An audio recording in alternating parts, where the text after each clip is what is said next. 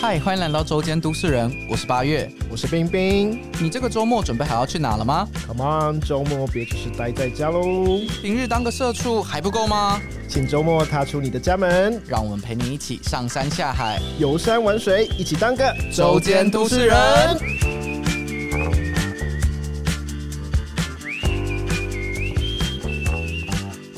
欢迎来到周间都市人，我是八月。我是冰冰。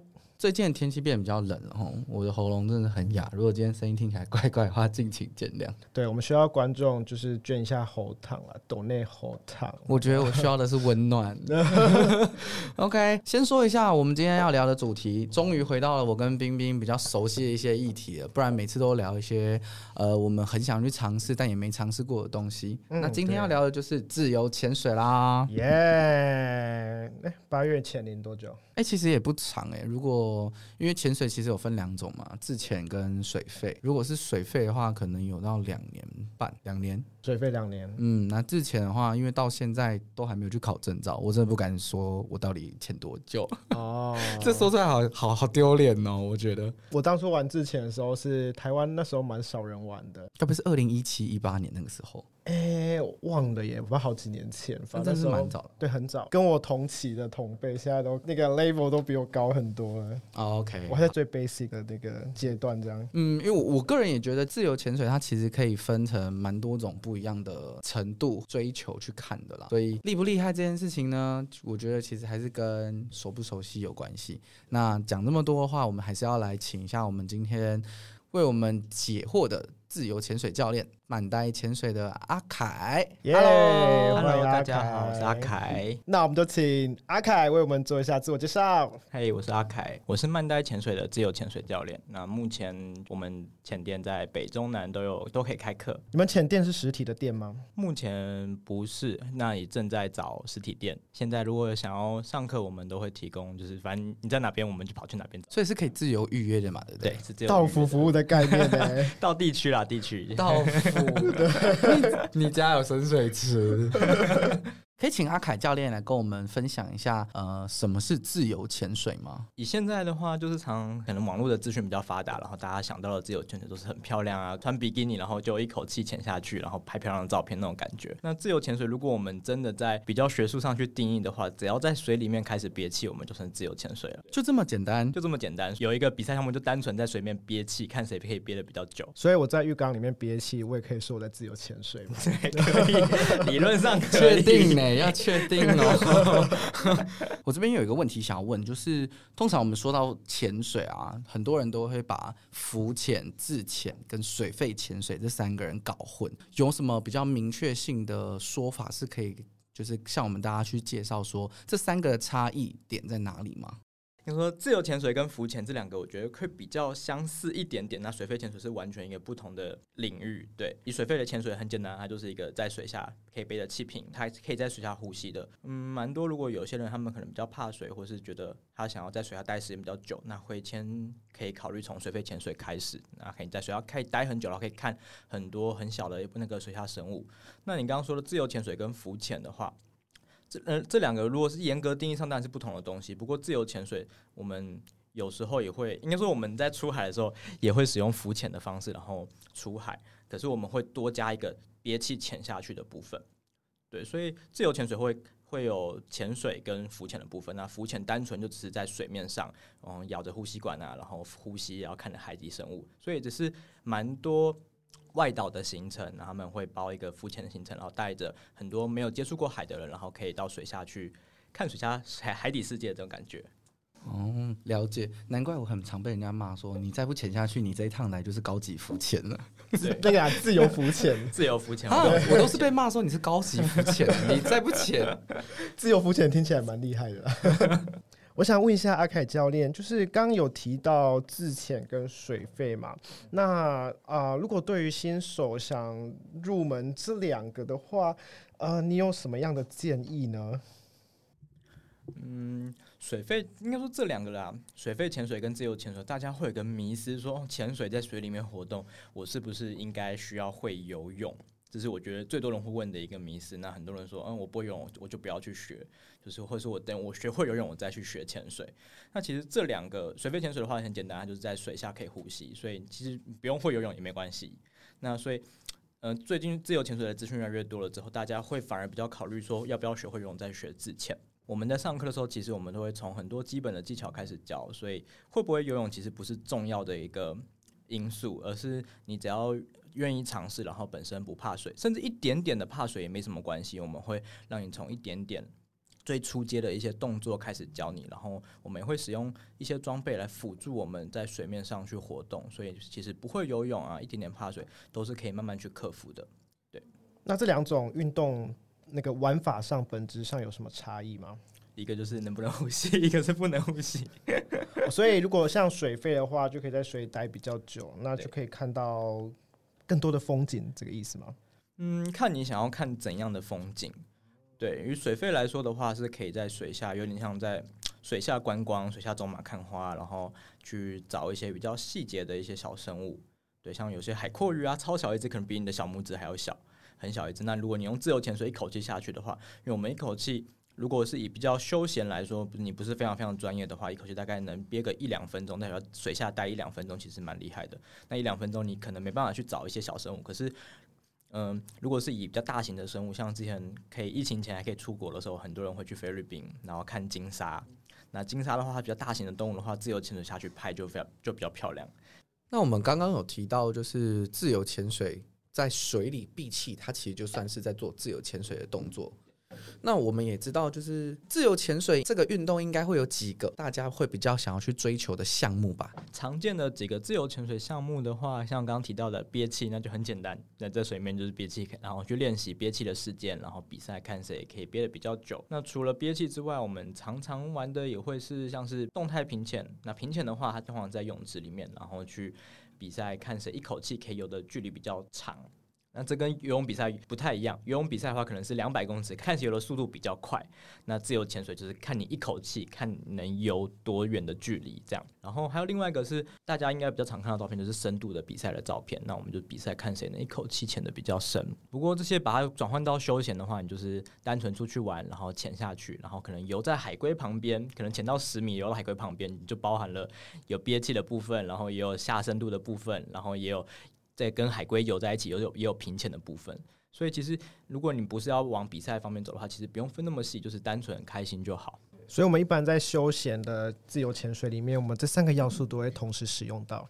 如果你去海边玩的话，基本上都会用到。对，好，那我想问一下阿凯教练，你是怎样从就是新手小白，然后想要进入自由潜水这个领域，是怎样的契机让你来做自由潜水这一块的产业呢？我觉得这样说，我从从我开始学自由或接触开始，那我大概是二零一七年开始接触潜水。那那时候第一个接触是水肺潜水，然后水肺潜水就单纯，嗯，大家都因为大家提到潜水两个字就想到水肺潜水，所以就很单纯的说我要考一张潜水的证照，所以我就跑了跑去学水肺。那水肺完之后呢，觉得哎，我觉得可以在水下还蛮放松的，然后也蛮喜欢那海底世界的感觉。可是水肺潜水本身，可能我们单纯要出去玩的时候，它的一次。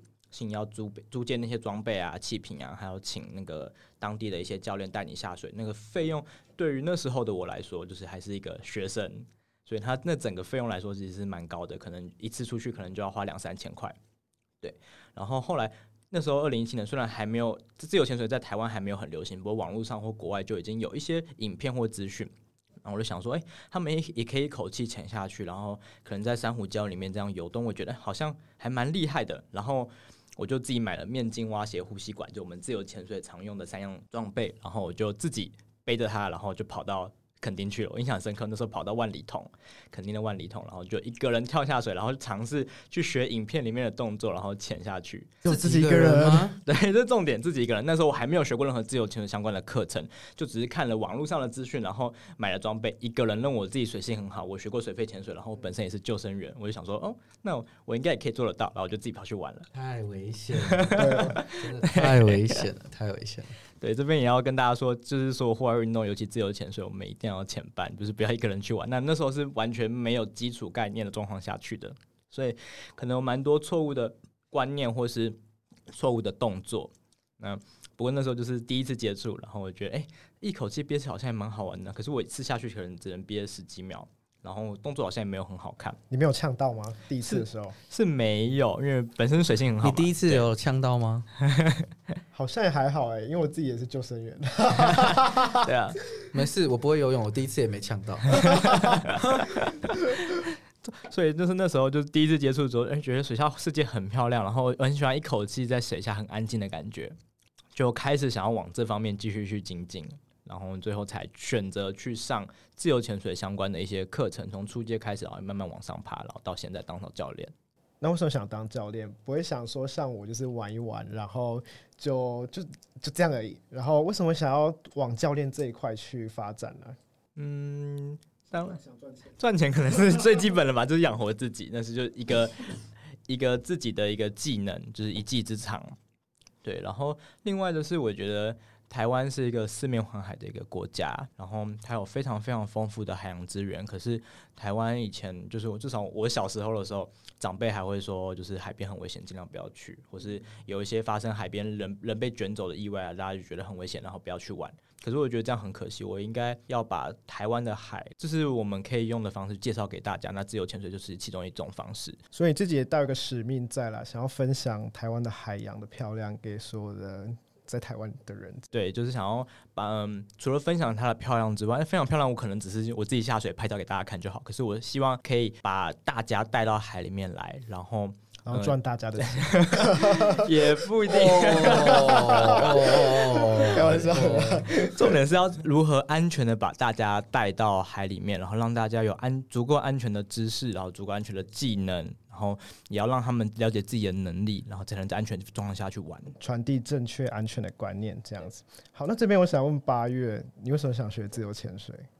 哇，其实自由潜水是对我来说是误打误撞的，因为我一开始想要做的其实是水肺潜水，而且我动机很明确，就是我一开始接触到潜水的时候，我直接想要学的其实是就是水肺这件这个运动。呃，那时候要说想想要学这个运动的初衷，其实是因为有两个，一个很梦幻，然后一个很比较务实一点。梦幻什么？梦幻是我真的很想跟大赤鲸一起游泳，然后我知道如果就一般的游泳的话，因为我也那时候也不会游泳，所以我想说我干脆就直接去学潜水比较快。我知道背气瓶这种潜水可以比较久，所以我那时候在做功课的时候，因为我身边是真的没有任何人会潜水。都没有这类似的朋友，我不像各位就可能都是体院出身的，我没有，所以那时候我也是自己上网爬了很多文，找了很多资料，然后默默的收集各种教练，然后最后选到了一个我自己的大学学长。之后有机会可以再向大家介绍一下我的水费教练。第二个其实是比较务实一点的想法，那常常会有人说，呃，下呃我们要爱护海洋，然后都会举办什么净滩的活动，嗯嗯，然后我是偶然之间才发现，其实有一有呃海滩上的垃圾人人都可以捡，它是一个很好可以呃说起来相对比较容易可以去做到清扫跟整洁的一项清爱护海洋的运动。但是近海这个运动并不是人人都可以做到。嗯，那其实就真的多数的垃圾会被拍打到海浪上这件事情，其实都是已经占那个垃圾的一小小部分了。真正在海里有很多很多的垃圾就，冰山一角，真的就是冰山一角。所以我其实一开始想要学潜水的原因，是因为我也想要做到可以进海这个部分。嗯不过截至目前为止啊，我的能力不足以让我去进海。先说进海这个动作，它其实是对潜水员它是有非常高度的要求。呃，因为就在也不会说到高度要求，起码你这个潜水员要有一定的基础，然后你要对自己的中性浮力有一定的实力跟能力，你才有办法可以在不需要别人的帮助之下。我的不需要别人帮助，是你陪与你与你的潜伴一同下去进海的时候，你也不需要别人抓着你，然后你负责捡垃圾。哦，所以是说现在是用水费来进海这样？对对对对对对对。哦，那这个是属于近海的部分。对，然后我会接触到自由潜水，完全是误打误撞这件事情，是因为嗯，刚、好有认识的朋友，他们去我第一次去的地方叫做深澳玫瑰园，在东北角。然后他那时候只是约我去玩水，那一次就真的是高级浮潜，也是所谓的自由浮潜。我们连浮球都没有拉，就我们两个人其实说起来非常非常危险，大家不要学。他就带着他的蛙鞋，然后我踢一双蛙鞋，然后我们就往海里面踢，然后就会发现天哪，超美的。所以对很多呃有在玩自由潜水的人来说，东北角可能不是一个这么厉害的海景，毕竟看过小琉球、看过绿岛、看过蓝屿，甚至看过外岛啊。都会觉得东北角真的就是味噌汤，对味噌汤。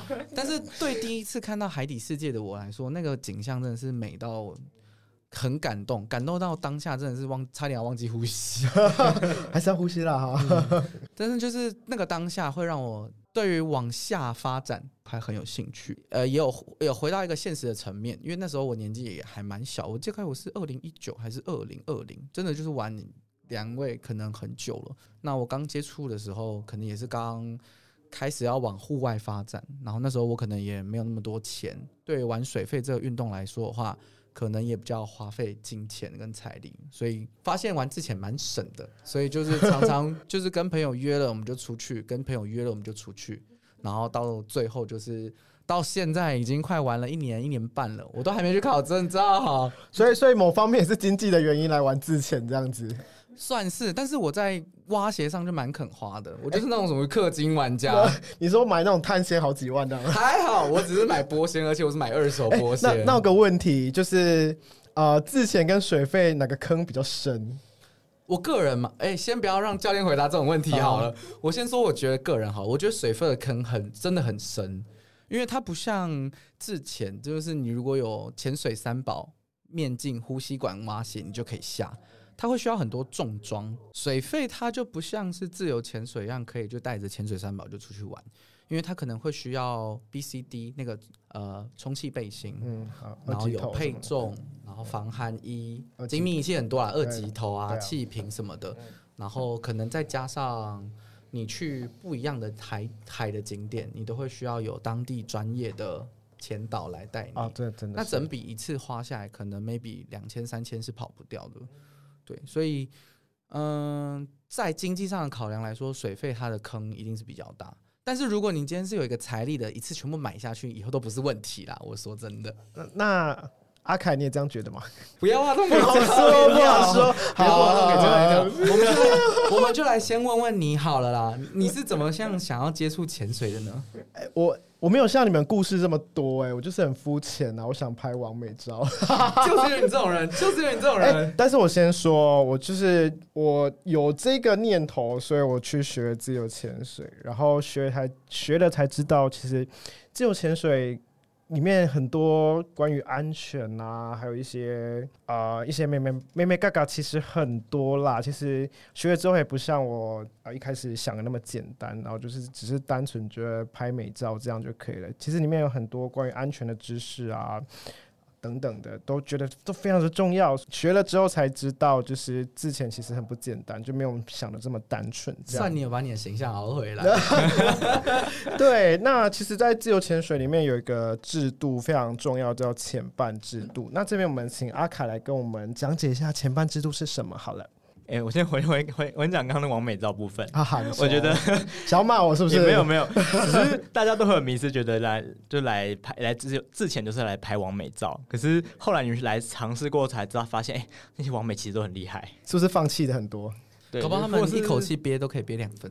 我真的觉得那些完美真的真的很厉害，他们除了要潜下去，然后可能还要在水下不戴面镜，然后 还要在水下做很漂亮的 pose，然后憋着。我我跟你说，只要有镜头在，就是再难的困难都撑得过。我很多朋友都这样，只要有镜头在拍，OK，就是憋气都憋得到这样。我觉得最厉害是冬天，冬天的时候，就是我觉得我觉得拍出那样的照片。对，然后他们还可以穿比基尼下水，我都穿防寒衣都觉得好像还有点凉，可是他们就觉得他们就是看到他们那旁边的人，王美都在穿比基尼拍。爱老皮自己，我觉得相机是种魔法啦，对，有镜头对着什么都逮就。不 不过毕竟真的还是就像教练说的一样啦，就。是你要拍出越漂亮的照片，你非背后付出的努力、练习的时间都一定会是越来越长的。好，那刚前面有提到前半制度嘛，那我们再请阿凯来跟我们介绍一下好了。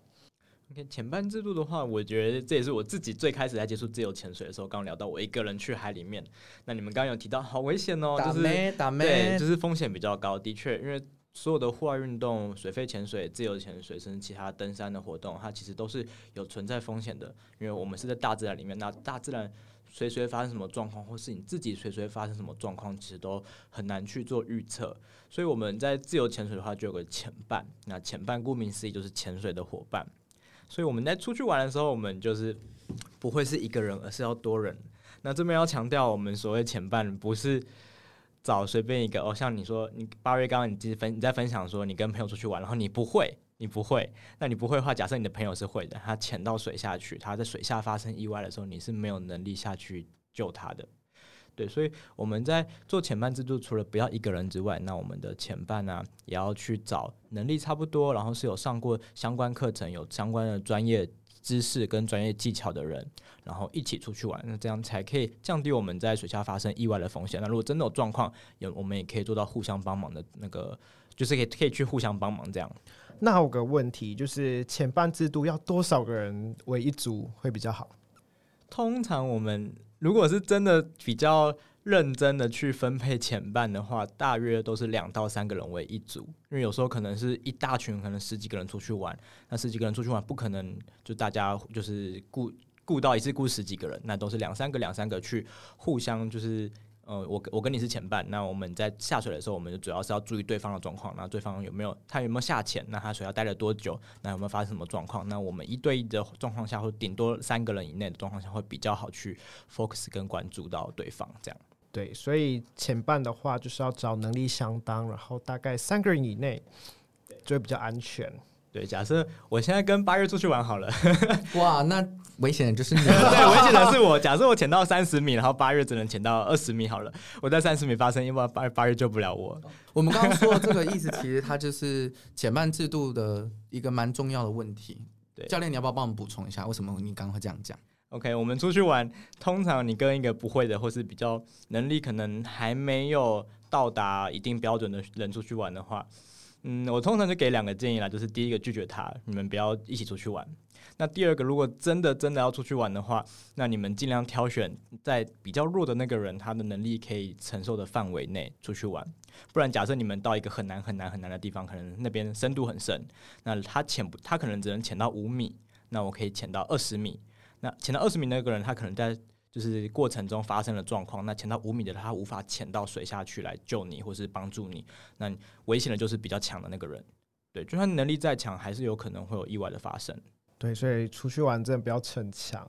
对，而且彼此要询问一下程度在哪里啦。对，我觉得这也是证照。虽然我们很多人都会说证照可能没有什么太大的用处，不过这个时候如果你们跟一一大群人出去玩，那你们就是拿出自己的证照等级，那就可以大概的知道对方等级大概在哪边。哎，那刚。既然提到证照的话，那我们想询问一下，台湾目前有哪些自由潜水的证照？好，以我自己来说，我是 Paddy 跟 IDA 两个系统的教练。好，那刚我就这边又提到两个，那其实还有很多 SSI 啊、DWA 啊、m o c h a n n e l s 啊，就是非常非常多的系统。每个系统就是，其实我自己觉得啦，我自己觉得，因为我毕竟有两个系统的证照，那。每个系统它的差异性是有，它的确还有可能要求上面有些许的差异，或是在某一些小细节的要求可能不太一样。那今天就不要讨论到那么细，因为太复杂了。对，不过大致上我们如果单纯出去玩的话，那我们给的观念应该都是要相同的。所以如果这边要给初学者一个建议的话，不是要特别去为了那个系统而选那个系统，而是你可能需要去挑选，嗯，你比较喜欢风格的一些浅店，或是你比较喜欢的教练。那你可能要去关注的就是这些点，或是你们教练的上课制度啊，或是他的那个学生的比例那些，应该是你们要去 focus 的重点，而不是那个系统。嗯，好，诶，那我想帮新手问一下，那通常一个没有接触过自由潜水的小白，到完成一张比较 basic 的证照，这样大概需要多久的时间？这个很难说，诶，每个人的能力可能不 对，每个能力不一样。我有遇过，就是。可能我们是要来上三天两夜的课程，那他才第一堂课，第一天的第一堂课，他要全部把所有动作几乎都完成了。我有遇过这种人，对他就是很厉害。你说八月吗？八月有吗？没有，教练八月有吗？呃，之后可能会。那我有遇过，就是他可能是真的真的非常非常怕水的，可是他就很想要来尝试看看。嗯，这种人的话。嗯我我就觉得他来尝试非常非常好。不过这种人来的话，也要有心理准备，他可能会需要花比较多的时间。他可能他可能就是来上三天的课，那三天的课可能都在花时间去克服他怕水的这个问题。我记得你之前有跟我们分享过，你有一个超级无敌怕水的夫妻的，对不对？哦你之前在我们在前旅的时候，你有分享过这个故事。对他们拍拍婚纱的对对对对对对对对，你可以跟我们听众大家分享一下吗？OK，他们是一对新婚夫妻，然后当初就是想要拍水下婚纱，然后就是当然水下婚纱不可能背着水费的制品，然后就是很很很笨重，然后那个拍的照片就没那么好看。他们想要用自由潜水的方式来拍很漂亮的水下婚纱，然后可是他们的问题是他们非常非常怕水，然后也不会不太会游泳，就可能勉强可以游一下，可是会会不会换气的那一种。然后他们来上第一堂课的时候，就是那种刚刚说比较怕水，然后会花很多时间在适应水性，然后要适应克服踩不到地的那种感觉的那种人。可不过他们也很愿意花时间跟花精力，然后不断的来练习。他们从上完课，然后一直到他们真的有能力，就是在水下游动，然后拍照，哇，好想看哦！他们是连面巾都没有那一种，就是没有连面巾都要拿掉的哇。这个真的克服的东西要很很久哎对，好有勇气。对，所以他们花了很多时间。所以其实并不会有说，比如说学学一张证有多快这件事情啦，其实还是要看大家的适因人而应程度异。，对，而且要看自己多努力。对他真的需要花很多时间。像那个我们的另外一个小助教阿肯，阿肯的话，他当年在学的时候也是一开始也碰壁，然后他是第一堂课结束之后，他真的花了两个月的时间，然后每天在练习，他每天去泳池、陆地上练习，然后花两个月才突破他的那个障碍，这样。所以自由潜水真的不是像说我今天想拍美照，我去学一学我就会了。所以大其实家不要再这么天真了。对，所以啊、如果你真的想投入这项运动，真的要有一些心理准备。对你投入的不只是钱，你还要投入一些时间跟精神来完成这一项运动。你想要的美与你要付出的努力成正比啊！所以这部是这这部分 就是在刚刚提到水费跟自由潜水的 花费上面，我自我我们很多很常就会说，这自由潜水装备可能比较简单，然后花的钱比较少。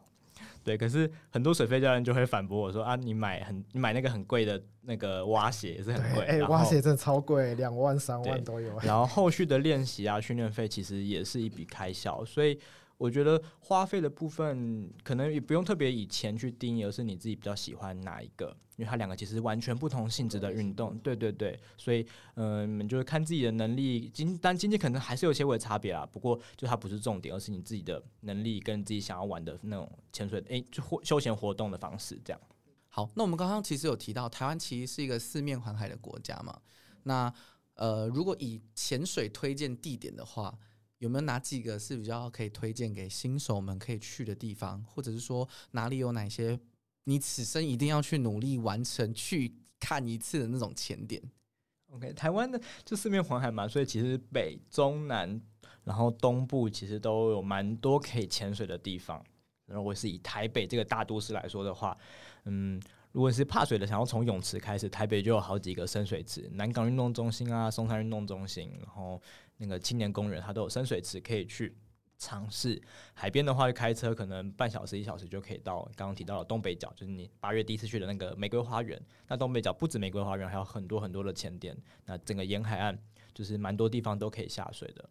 然后除了北部之外，中部人是中部人，台中的话，中部的地形就可能就比较不适合潜水，就是海边的地形，它是沙岸比为主，所以中部的话就会比较推荐去北区运动中心，或是嗯另外一个潜水旅馆叫潜立方。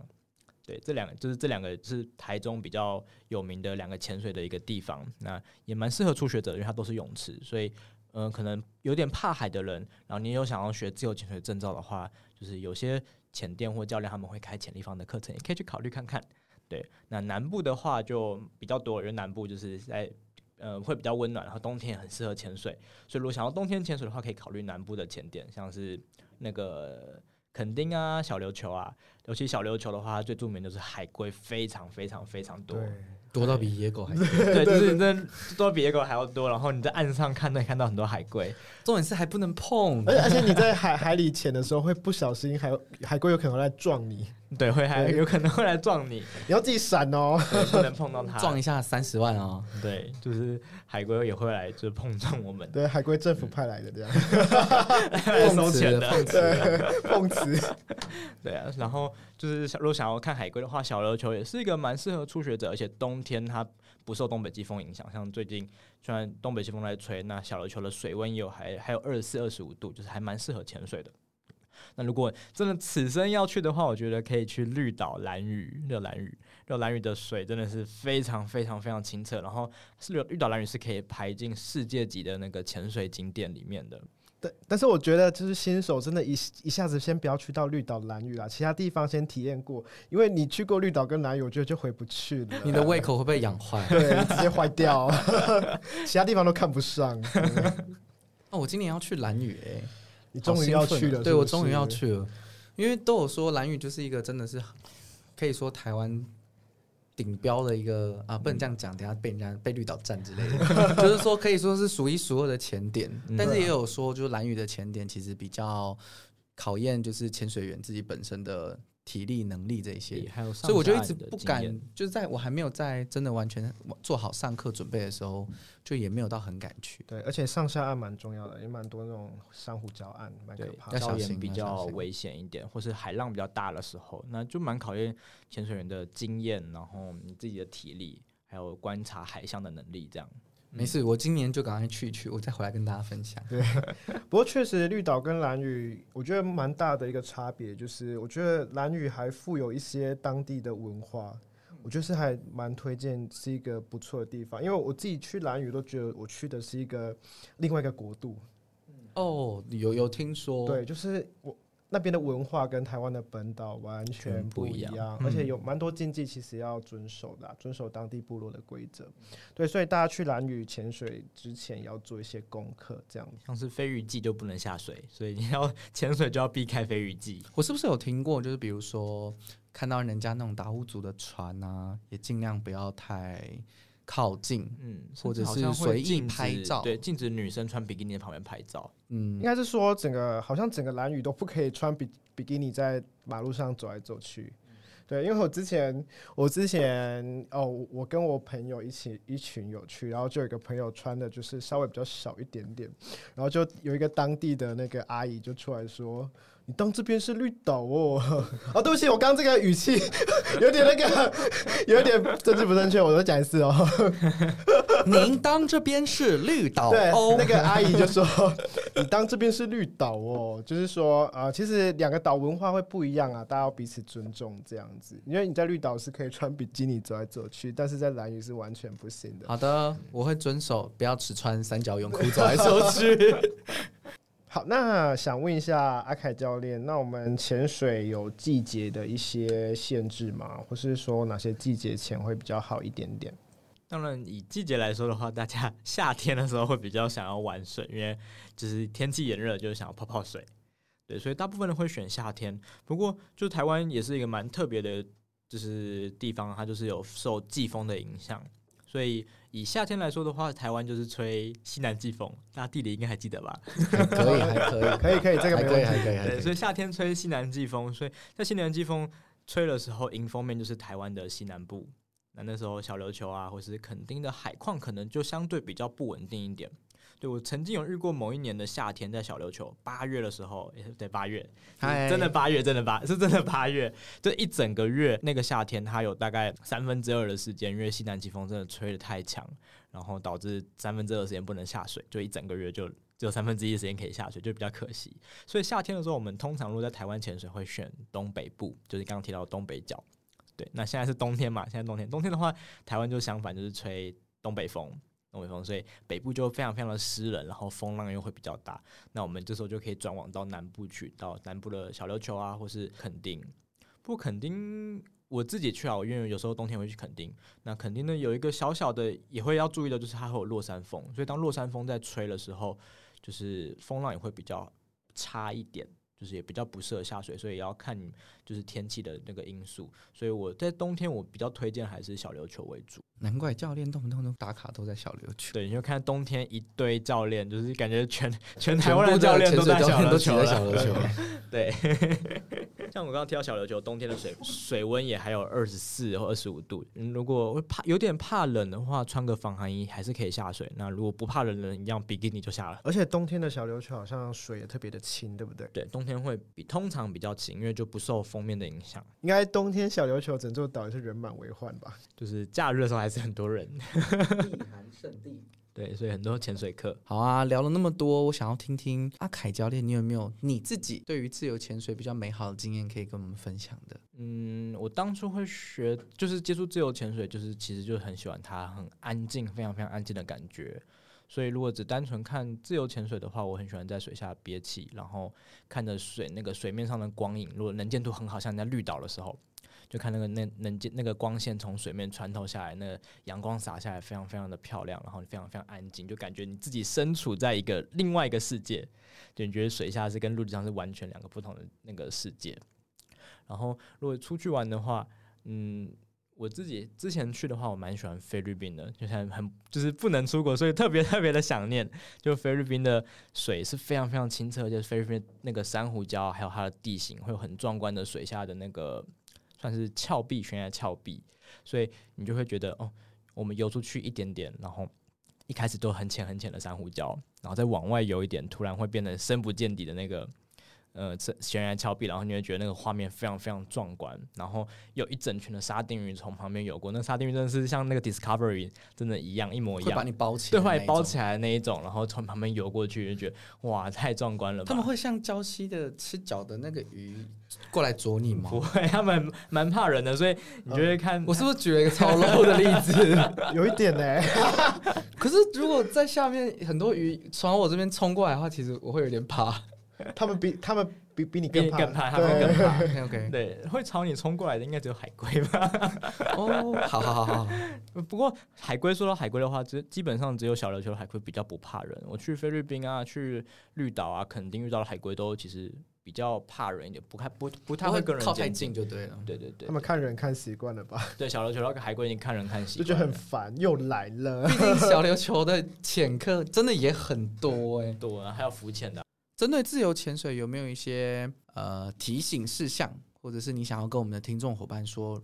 所以，嗯、刚刚其实讲了很多嘛，关于自由潜水。那自由潜水在强调，它真的是一个运动，它没办法像是就是你想象中看那些照片，好像一下去就可以拍出非常非常漂亮的那些完美照。那我会把它比喻成像是开车一样，开车你要学开车考开车驾照的时候，也是你要先去。呃，上就是了解最基本的道交通的一些规则嘛，法规，然后就是在自由潜水就是了解你要了解安全知识，然后开车的话，你要实际的去练习怎么开，然后花时间去，就是，嗯，就是要很要经过很多的练习啊，你要上驾训班，然后实际上路越练才会越厉害。那自由潜水也是一样，你要了解法规之后呢，就要相关的规则之后，然后我们才去做一些练习。对，所以就是。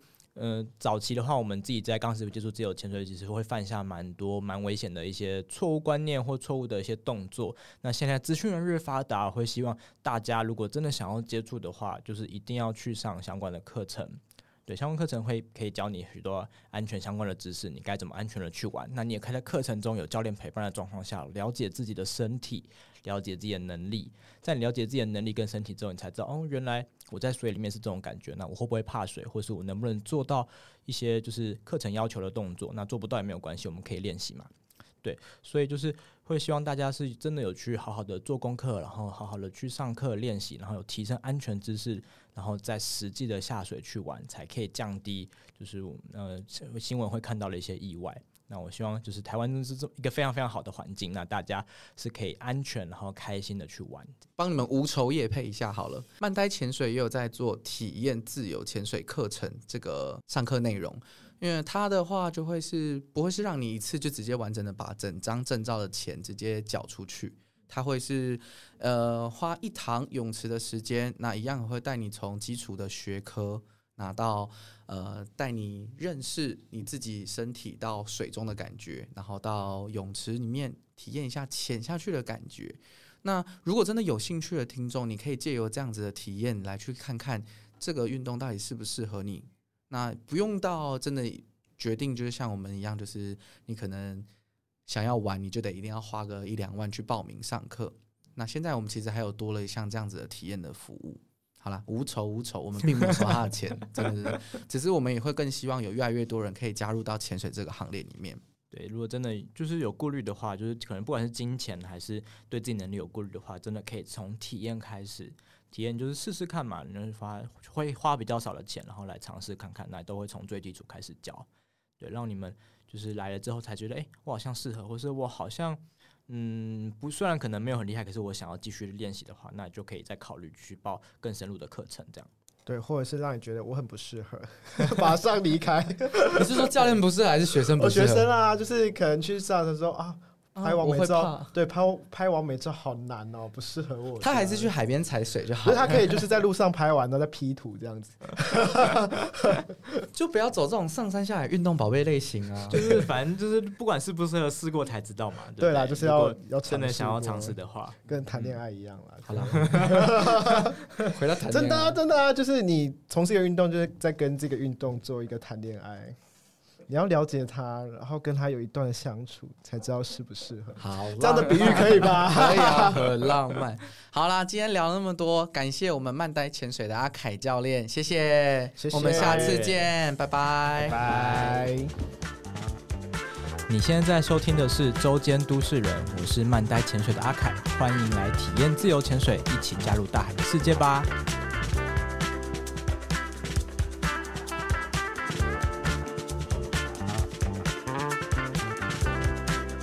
最后，请给我们的 Apple Podcast 五星评价，并关注我们的 Spotify 和 KKBox。期待我们周末在户外与你相见，拜拜。